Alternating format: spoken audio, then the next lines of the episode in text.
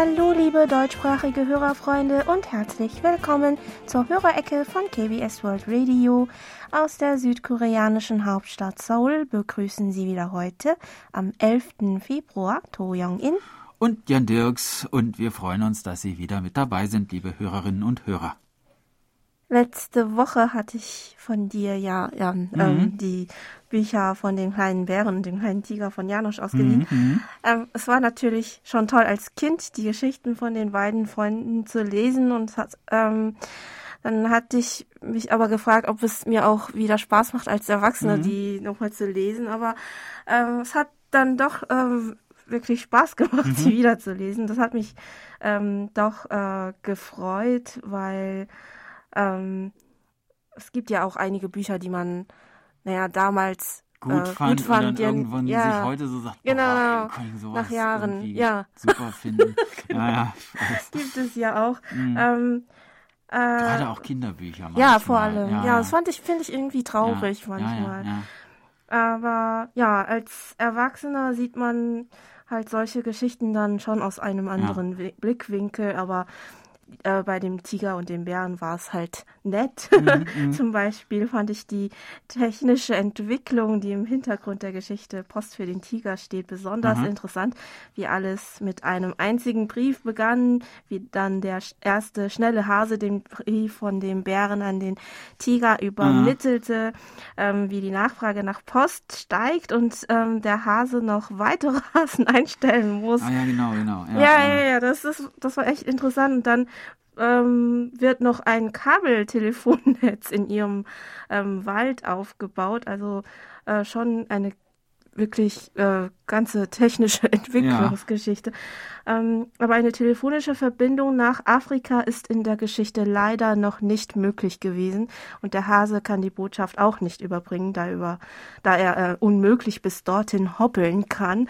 Doch dann äh, ist die ja, Brieftaube zur Stelle. Ja, und die ist offenbar bis heute im Einsatz, denn auch auf dem Luftweg gab es wieder Post von unseren Hörerfreunden.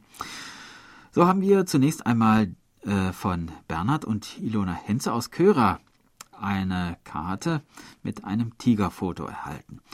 Auf der Karte schreiben sie uns alles Gute für das kommende Jahr des Tigers, welches im chinesischen Kalender steht. Die Pandemie stand aber nicht im Kalender. Lasst uns hoffen, dass der Tiger sie besiegen wird. Ja, auch Ihnen ein frohes Jahr des Tigers, liebe Familie Hinze.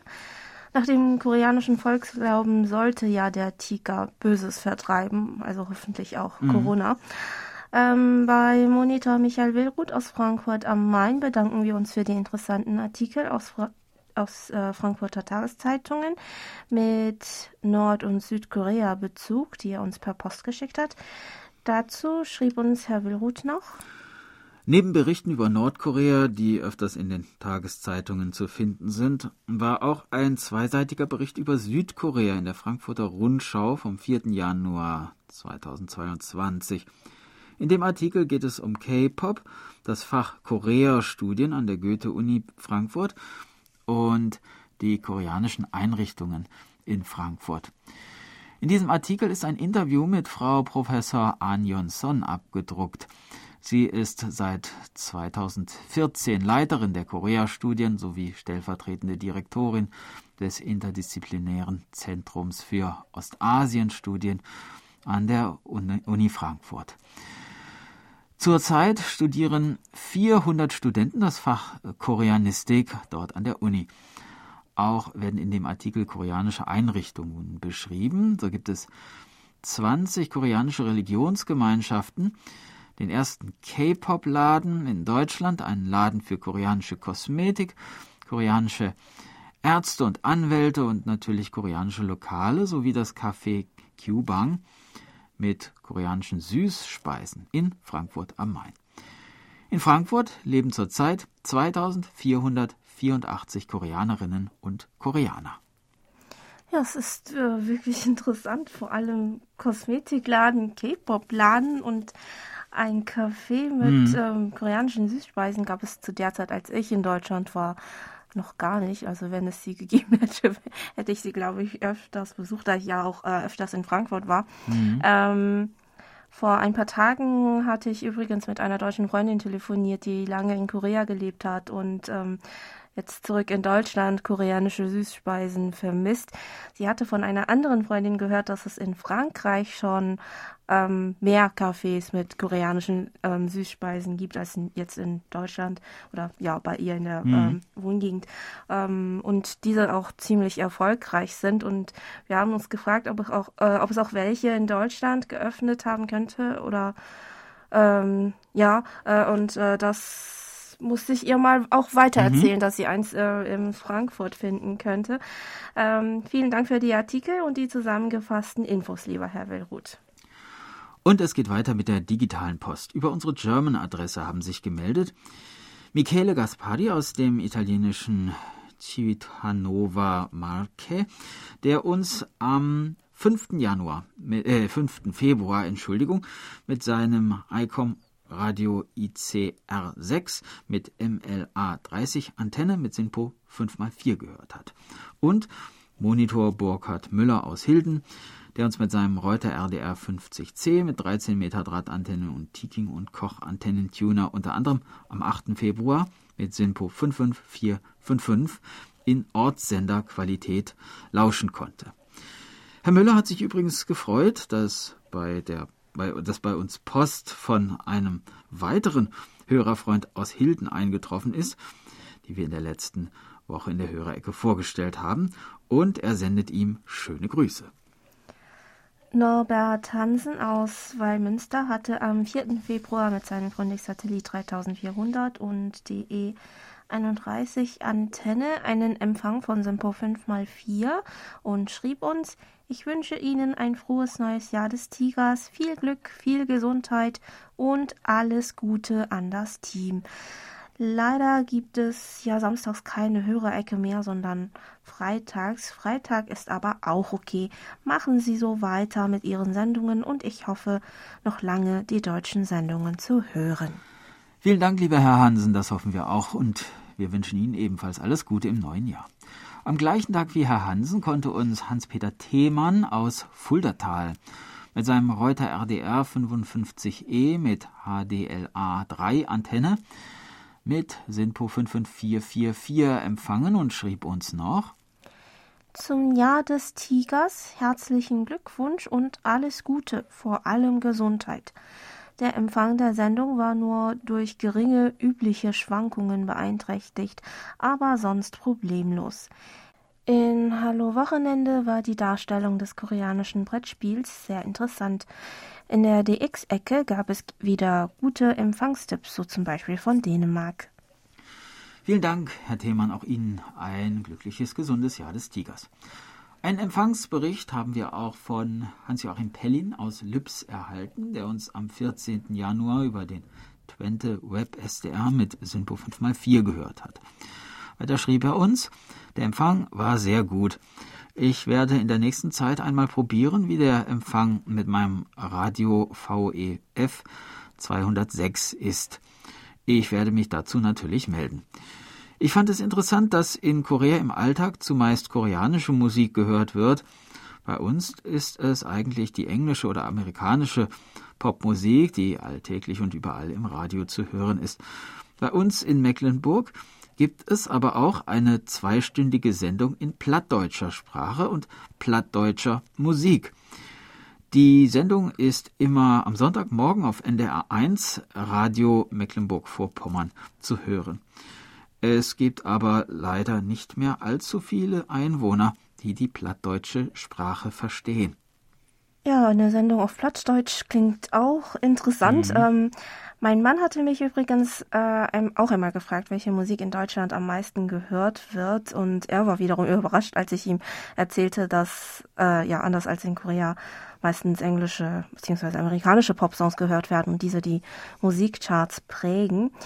Ähm, dann haben uns von Monitor Volker Wilschrei aus Dillingen Empfangsberichte für die letzten zwei Dezemberwochen und den Monat Januar erreicht. Vielen Dank.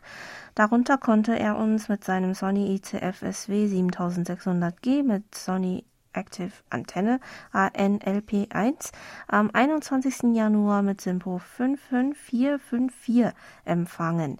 In seiner E-Mail schrieb uns Herr Wischrei noch, Vielen Dank für die interessanten Programme, die ich hören konnte. Auch die Sondersendung am 31. Dezember war wieder ein Erlebnis, vor allen Dingen die Beiträge aus Korea und von den anderen DXern zu hören. Danke auch für dieses gelungene Programm. Mittlerweile ist auch meine Frau Marise wieder von ihrem Aufenthalt auf den Seychellen von ihrer Mutter zurück. Sie konnte erreichen, dass für ihre Mutter gesorgt ist, auch wenn Marise wieder zurück in Deutschland ist. Über den Empfang im Januar berichtete auch Reinhard Schumann aus Gommern. Mit seinem Sangian ATS 909X und XH Data D808 mit Teleskopantenne scheint Herr Schumann in der zweiten Januarhälfte einen ziemlich turbulenten Empfang gehabt zu haben, der von einem S-Wert von 0 bis 2 am 15. Januar bis hin po 5 mal 4 am 28. und 30. Januar reichte. Vor allem wünschte uns Herr Schumann aber ein gesundes neues Jahr 2022 zum 1. Februar im Jahr des Tigers nach dem Mondkalender, wofür wir uns ganz herzlich bedanken.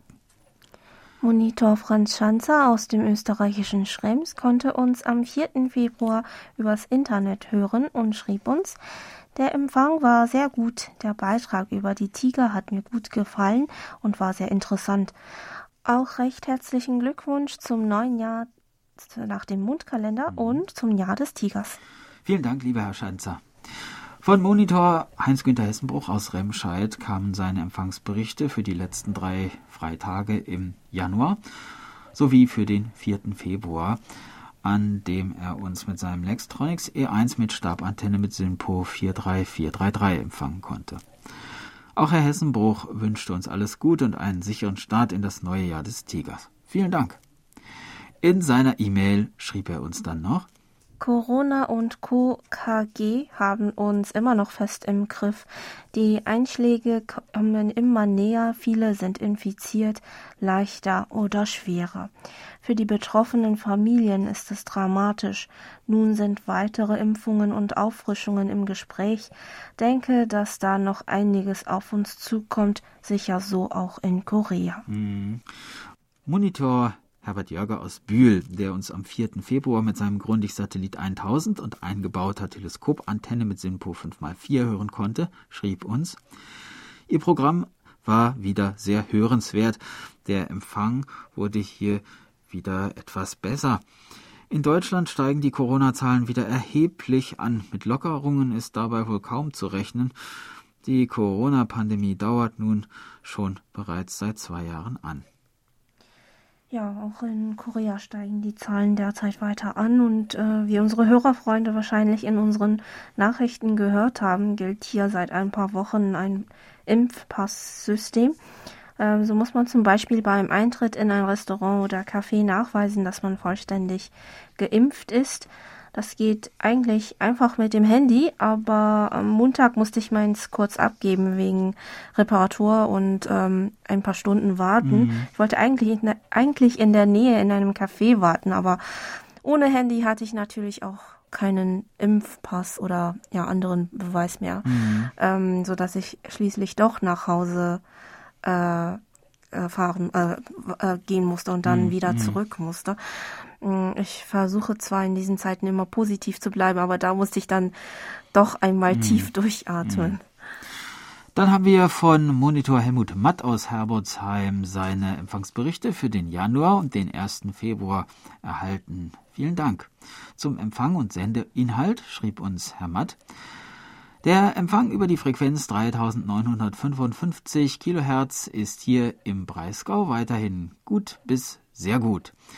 Dazu möchte ich noch sagen, dass ich die Sendungen von KBS weiter sehr gern höre, besonders die Hörerecke sowie Kreuz und Quer durch Korea. Es ist immer wieder erstaunlich, wie man auf diesem Weg das Leben und den Alltag des Landes kennenlernen kann. Schade ist es, dass die Hörerpost nun anscheinend nicht mehr so oft zu hören ist, aber auch damit kann man leben. Immerhin ist es weiterhin möglich, die Sendungen wie gewohnt über die Kurzwelle zu empfangen. Hoffentlich bleibt das so. Falls nicht, dann gäbe es auf Deutsch nur noch die Sendungen aus dem nördlichen Teil der Halbinsel, was ja wirklich sehr schade wäre. Ja, wir hoffen natürlich auch, dass wir weiterhin auf der Kurzwelle bleiben. Mhm. Herr Matt erzählte uns außerdem, dass er in der letzten Zeit sehr beschäftigt war, weil bald ein neues Buch von ihm herausgegeben wird. Wir wünschen Ihnen weiterhin viel Spaß beim Schreiben, lieber Herr Matt. Und nun hören wir ein wenig Musik, und zwar Inalzi mit Pom Nero Onda, der Tiger kommt.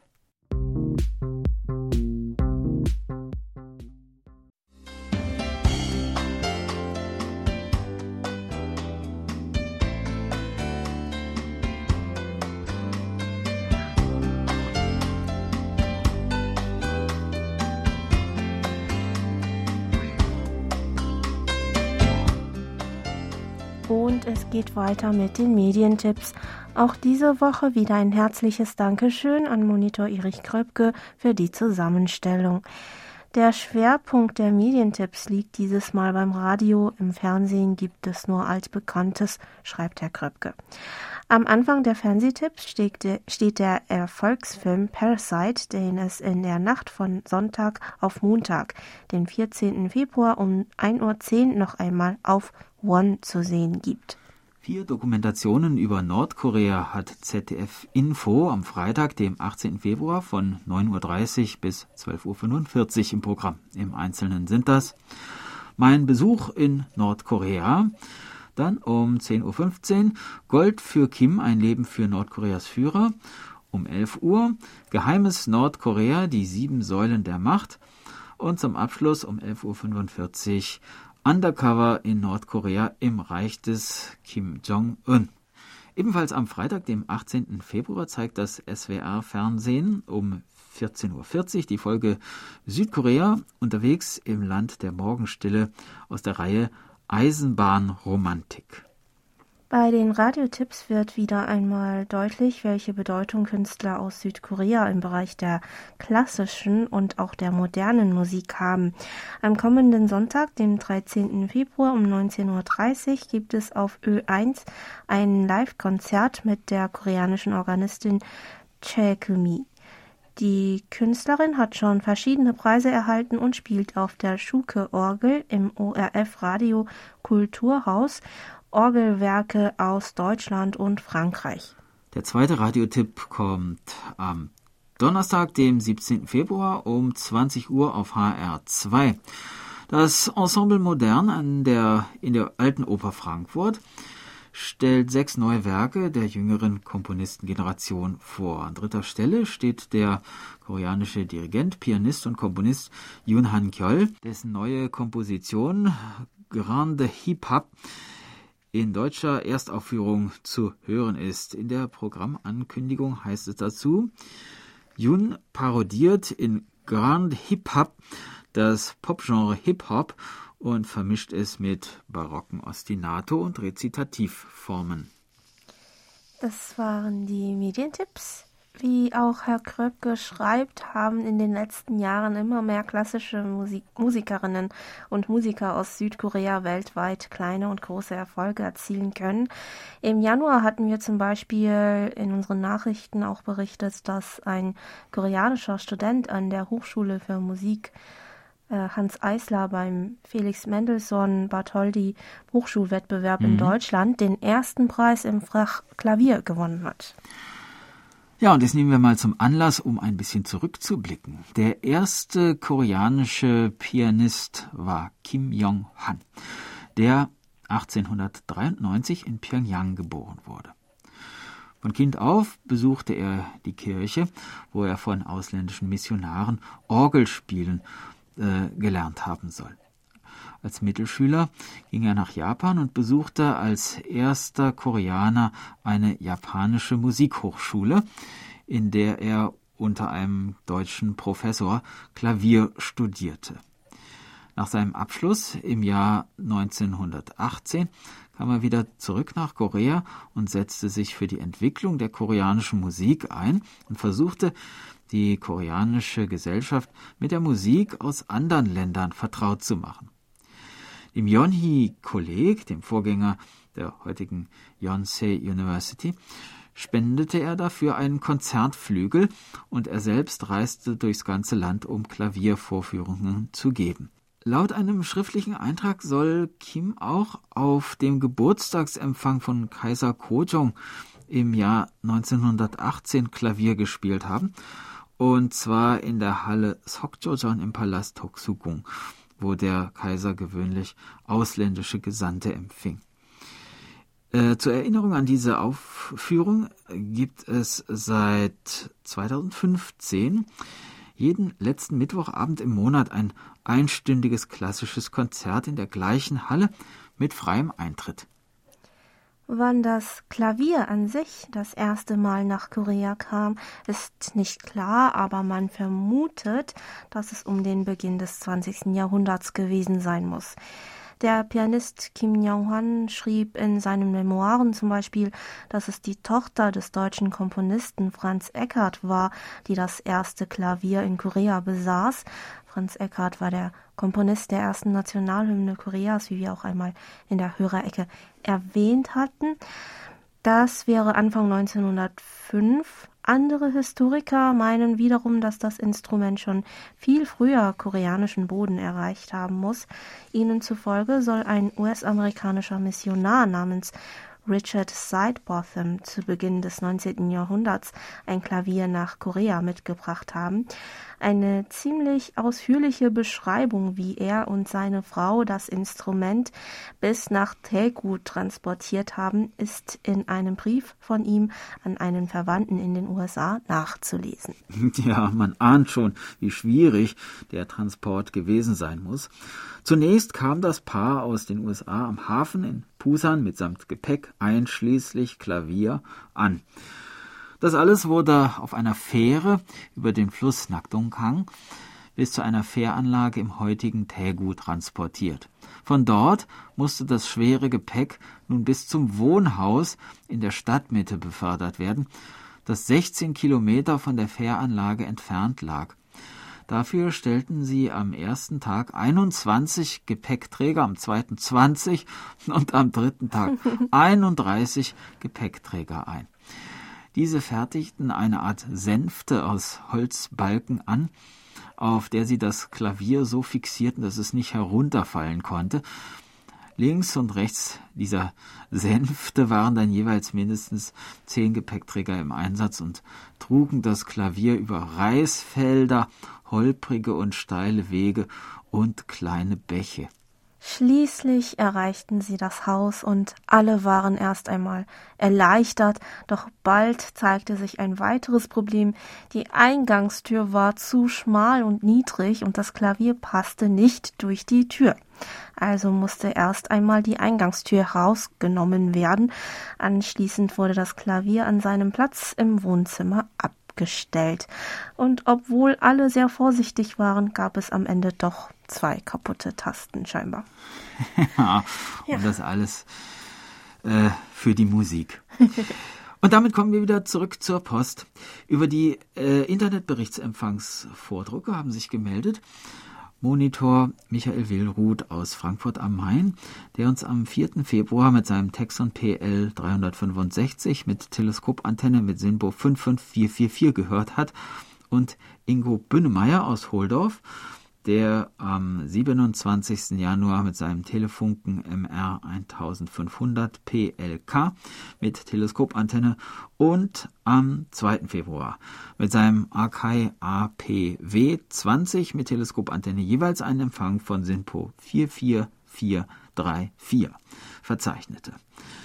Am 27. Januar schrieb uns Herr Bünnemeyer noch, heute sehr schön und sehr stark, fast in UKW-Qualität an meinem Telefunken MR1500 PLL zu empfangen.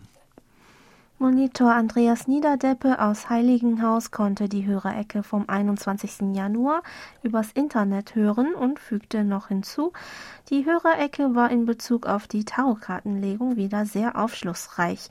An die Verschiebung von Samstag auf Freitag muss ich mich wirklich noch gewöhnen. Detlef Olesch aus Bad Pyrmont hat in unserem Archiv gestöbert und schrieb uns am 5. Februar, ich habe gerade Die Nacht, als das Omelett davonlief, aus ihrem Internetarchiv gehört. Auch wieder eine schöne Geschichte. In Zukunft werde ich öfter mal in ihr Literaturprogramm hineinhören. Ja, wir freuen uns, dass Ihnen unser Literaturangebot gefällt, lieber Herr Olisch. Diese Kurzgeschichte mit diesem interessanten Titel mhm. äh, von der Autorin Yun Go-in haben wir im Jahr haben wir übrigens im Jahr 2020 ausgestrahlt. Hörerfreunde, die den Titel vielleicht wie ich interessant finden mhm. ähm, und die Geschichte nun ebenfalls nachhören möchten, können den Beitrag noch in unserem Archiv auf der Homepage wiederfinden. Das Sendedatum ist der 3. November 2020 gewesen. Monitor Paul Gaga aus Wien konnte uns mit seinem Texon S2000 mit Teleskopantenne am 21. und am 30. Januar mit SINPO 5x3 empfangen. In seinem Empfangsbericht fügte Herr Gaga noch hinzu, Herzlichen Glückwunsch der südkoreanischen Herrenfußballnationalmannschaft für die erfolgreiche Qualifikation zur Fußballweltmeisterschaft im kommenden Winter in Katar. Das habe ich irgendwie gar nicht mitbekommen. Mhm. Vielen Dank, lieber Herr Gaga, für die Info. Ähm, dann gab es noch zwei Empfangsberichte von Olaf Nörr aus Mannheim, der uns am 28. Januar mit Simpo 5x5 und am 4. Februar mit Simpo 5x4 empfangen konnte. Herr Nörr findet es gut, dass in der Sendung unterwegs mit Musik ausgewählte äh, Textstellen von Liedern übersetzt werden und fügte hinzu, mit diesem Wissen hören sich die Lieder gleich interessanter an. Tja, was die Musikstars in ihren Videos vormachen, wird manchmal zur Mode, so auch die koreanischen Speisen. Zum Empfang in der Woche vom 4. Februar meinte Herr Nörr noch, dieses Wochenende, insbesondere diesen Samstag, war der Radioempfang auf Kurzwelle nicht so gut wie üblich. Unabhängig welchen Kurzwellensender ich eingestellt hatte, liegt also nicht an Wufferten, das betraf ebenso Sender aus China oder Deutschland. Ja, das beruhigt uns irgendwie etwas. Mhm. Vielen Dank für Ihren Bericht, lieber Herr Nörr. Dann berichtete Sigmar Boberg aus Osnabrück Folgendes. Am 4. Februar 2022 konnte ich Ihr Programm via Wufferten wieder in sehr guter Qualität empfangen mit SINPO 55455. Wieder eine Top-Qualität. Neben der Sendung Hallo Wochenende fand ich die Hörerpost sehr interessant. Schön finde ich, dass Sie auch äh, vor, vorlesen, welche Geräte die Hobbyfreunde verwenden. Das macht eine Abschätzung der Empfangsbedingungen möglich. Die DX-Tipps von Hans-Werner Lange sind ebenfalls immer sehr willkommen. Ich benutze einen älteren Kenwood R1000 mit Loop-Antenne mit 1 Meter Durchmesser und einer elektronischen Anpassung, welche wenig Störungen aus dem nahen Umfeld aufnimmt. Wie schon vorher im Radio, ich wünsche auch Ihnen ein schönes Wochenende, bei dem derzeitigen Wetter hier wahrscheinlich auch mit einem schönen Brettspiel. Vielen Dank, lieber Herr Boberg, auch für den angehängten Mitschnitt. Am gleichen Tag wie Herr Boberg konnte uns Horst und äh, konnten uns Horst und Monika Kuhn aus Hamburg mit ihrem Texon S2000 mit einer Boni Whip Aktivaußenantenne mit Simpo 55444 empfangen und fügten noch hinzu, Heute war das Geschenk für den Beitrag zur Silvestersendung im Briefkasten. Über diese filigranen Lesezeichen haben wir uns sehr gefreut. Als erstes werde ich passend zum neuen Mondjahr den Tiger benutzen. Vielen Dank. Auch Ruth Kröpke aus Magdeburg schrieb uns, ich grüße Sie alle herzlich und möchte mich bedanken für die sehr schönen Lesezeichen. Machen Sie weiter mit dem guten Programm und bleiben Sie behütet. Alles Gute zum Jahr des Tigers. Vielen Dank, liebe Frau Kröpke, und Ihnen und Ihrer Familie ebenfalls nochmal alles Gute zum Jahr des Tigers. Dann gab es einen Empfangsbericht von Monitor Nuris Streichert aus Hildesheim, der uns am 30. Januar auf der Kurzwelle mit Simpo 43333 hören konnte. In seiner E-Mail berichtete uns Herr Streichert noch über den aktuellen Stand seiner Sendungen. Und zwar wie ihr wisst, sende ich seit September 2021 im monatlichen Wechsel die Musikallee und die Stilgitarre. Die letzte Musikallee hatte 18 Empfangsberichte. Was ich nicht wusste, war, dass Channel 292 bei den Sendezeiten einen kleinen Fehler gemacht hat. Man hatte meine Sendung zu zwei verschiedenen Zeiten wiederholt. Bei der Erstausstrahlung kamen sieben Berichte, bei der ersten Wiederholung kamen zehn Berichte und bei der zweiten Wiederholung kam ein Empfangsbericht. Jetzt kommt am 8. Januar die nächste Musikallee um 22 Uhr UTC auf 3500, äh, 3955 Kilohertz. Die Wiederholung läuft am 19. Februar um 14 Uhr UTC auf 6070 Kilohertz. Herr Streicher teilte uns außerdem auch mit, dass sein Schwager Norbert ebenfalls seine Sendung wieder aufleben lassen will. Der E-Mail nach heißt die Sendung wohl Norberts Musikladen oder nur Musikladen.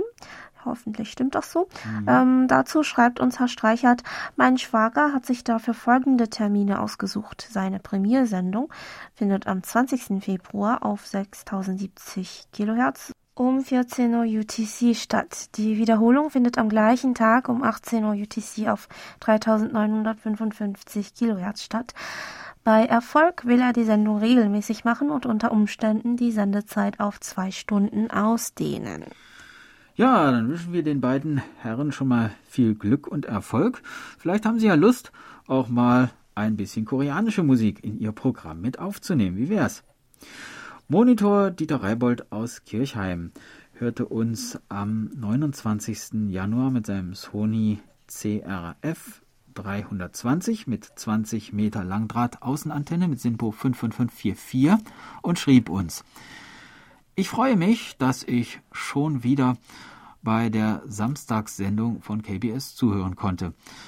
Bei der International Shortwave League wurde ich von den Mitgliedern als Council Member ohne Gegenstimme für die nächsten zwei Jahre wiedergewählt. Dazu gratulieren wir ganz herzlich, mhm. lieber Herr Reibold. Alfred Albrecht aus Emmendingen konnte am 21. Januar mit seinem Grundig-Satellit 2000 mit Teleskopantenne einen Empfang von Simpo 5x4 verzeichnen. Mit seinem Empfangsbericht leitete uns Herr Albrecht noch einen Artikel aus der lokalen Zeitung weiter mit der Überschrift Korea Boom, woher kommt die Gewalt in den Serien und Filmen? Den Teasertext dazu wollen wir kurz vorlesen. Koreanische Serien wie Squid Game und Kinofilme wie Parasite erobern die Welt im Sturm und irritieren mit ihrer Darstellung von Gewalt. Doch die spiegelt die Probleme der Gesellschaft wider. In der Netflix-Serie Hellbound befördern monströse Figuren ihre Opfer brutalst in die Hölle. Doch viele Südkoreaner empfinden ihr Leben als noch grausamer. Dazu kommentierte Herr Albrecht, ich frage mich selbst, warum die Darstellung von Gewalt so beliebt ist. Das kann doch nicht mehr normal sein. Auf die Ausstrahlung von Kriminalfilmen wird im deutschen Fernsehen täglich mehrfach in einer kurzen Vorschau hingewiesen. Kriminalfilme der Serie Tatort werden in mehreren dritten Programmen als Wiederholungen gezeigt. Man könnte zeitweise meinen, die Programme bestehen nur aus Krimis einfach nur noch schrecklich. Also Krimis sehe ich schon ganz gerne, aber die Serien Squid Game und Hellbound zum Beispiel sind ja wieder etwas anderes. Also ich fand beides auch ziemlich brutal und grausam, ja. also persönlich, ähm, so dass ich mich zur Hälfte der beiden Serien ähm, schon manches Mal äh, ein Kissen vors Gesicht halten musste. Die Serie Hellbound zum Beispiel basiert auf einem koreanischen Webtoon, also einem Online-Comic.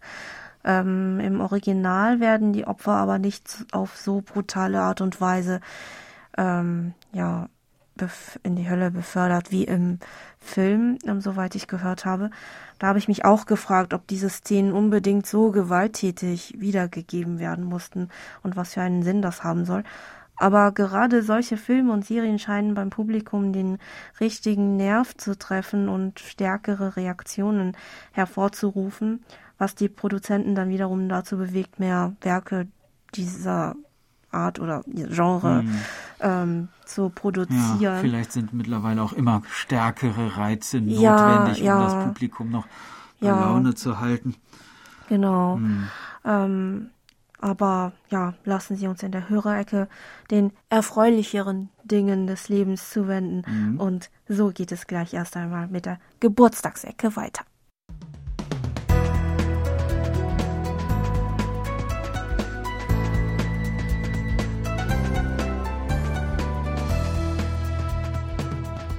Sie hören KBS World Radio mit der Hörerecke. Geburtstagsecke.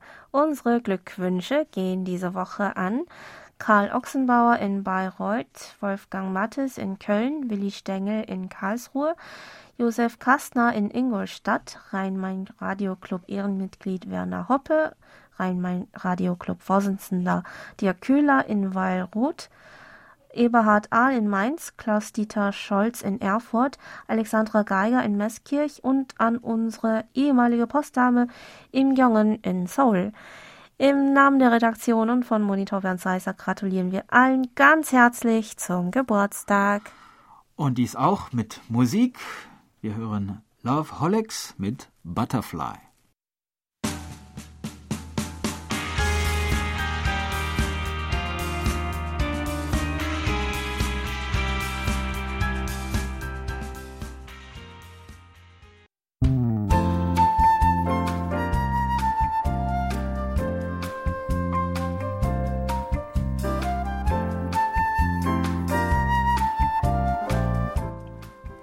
Hallo, Wochenende.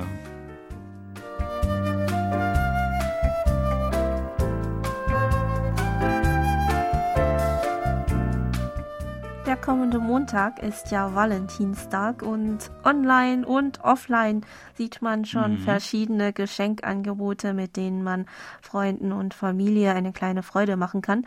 Aber in den letzten Jahren hat sich auch in Korea die Kultur des Backens und der Schokoladenherstellung verbreitet, so dass sich viele auch einmal daran versuchen, die Valentinstagsgeschenke selbst vorzubereiten.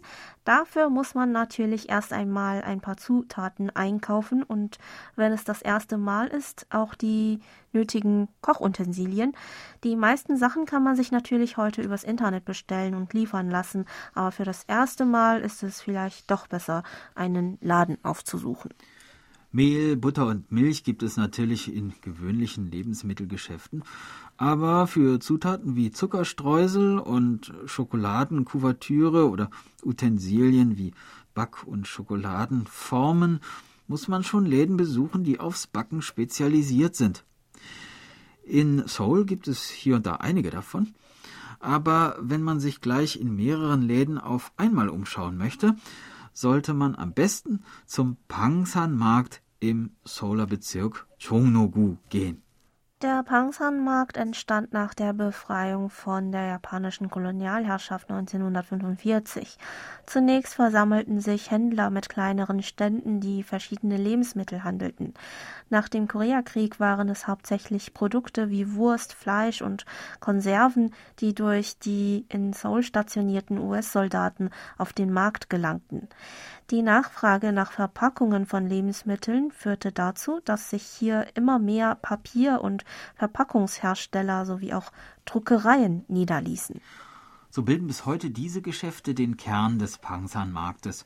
Vom Ausgang 6 der U-Bahn-Station Ölsiros-Haga, der Linie 2 und 5, dauerte es fünf bis zehn Minuten zu Fuß bis zu einem der Haupteingänge des Marktes. Und schon nach dem ersten Schritt befindet man sich in einer Gasse, die wieder zu schmaleren Nebengassen führt, wo dicht an dicht kleine Druckereien und Verpackungshersteller stehen. Vor jedem dieser Läden gibt es Stapel mit verschiedenen Verpackungsprodukten, vom einfachen Kraftpapier bis zu kleinen und großen Schachteln aus Papier und Kunststoff. Wer also eine Druckerei für groß, größere Aufträge aufsuchen will oder zum Beispiel ein neues Café eröffnet, und nach Verpackungen für Getränke oder für das Gebäck sucht, der wäre hier genau richtig. Und inmitten dieses Dschungels von Druckereien und Verpackungsmaterialien befindet sich eine ganz kleine Gasse mit einer Gabelung, wo sich die Backgeschäfte befinden und die unter Kennern als Backgasse bekannt ist. Sie ist so schmal, dass höchstens zwei Personen gleichzeitig durchgehen können. Auf beiden Seiten der Gasse befinden sich kleine Geschäfte, die verschiedene Kuchenformen, Schokoladengussformen, kleine und große Schneebesen, Siebe in verschiedenen Größen und Ausstechformen für Plätzchen feilbieten. Die kleinste davon mit einem Durchmesser von 1 cm und die größte etwa so groß wie die Hand eines Erwachsenen. Einige Läden verkaufen auch größere Geräte wie Öfen und elektrische Teigmixer. Andere spezialisieren sich mehr auf die Zutaten wie Mehl, Sahne, Frischkäse und Schokolade, aber auch getrocknete Früchte, Karamellfüllung, gehackte Nüsse und Pistazien, Backdekorationen wie Streusel und Sirup. Wenn man alle benötigten Süßigkeiten und Zutaten zusammen hat, sollte das fertige Produkt aber auch schön verpackt sein, bevor man es am Valentinstag verschenkt. So befinden sich zwischen diesen Backgeschäften auch kleine Läden, in denen man kleine Schachteln, schöne Glasflaschen, Papier und Plastiktüten sowie Schleifen kaufen kann. Neben der Gasse befindet sich auf dem Marktgelände übrigens ein großes hellgraues Gebäude und wenn man durch die Tür tritt, wird man gleich von angenehmen Düften umweht. Denn in diesem Gebäude befinden sich Dutzende von Geschäften, die Zutaten für Duftkerzen und Seifen zum Selbermachen verkaufen. Hier kann man sich Aromaöl, Wachs und Kerzen bzw. Seifenformen kaufen, so dass man sich diese zu Hause selbst herstellen kann.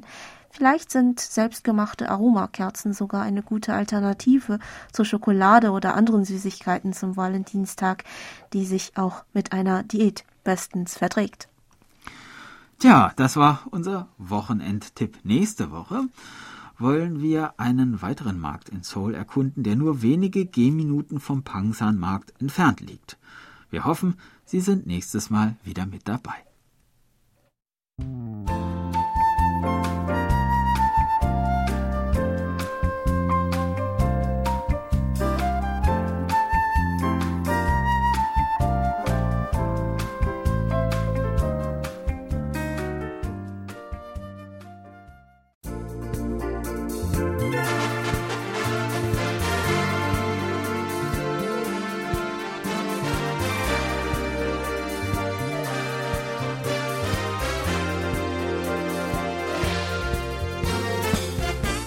Das war's mal wieder für heute. Vielen Dank fürs Zuhören und ein schönes Wochenende wünschen Ihnen To Young In und Jan Dirks. Auf Wiederhören und bis nächste Woche.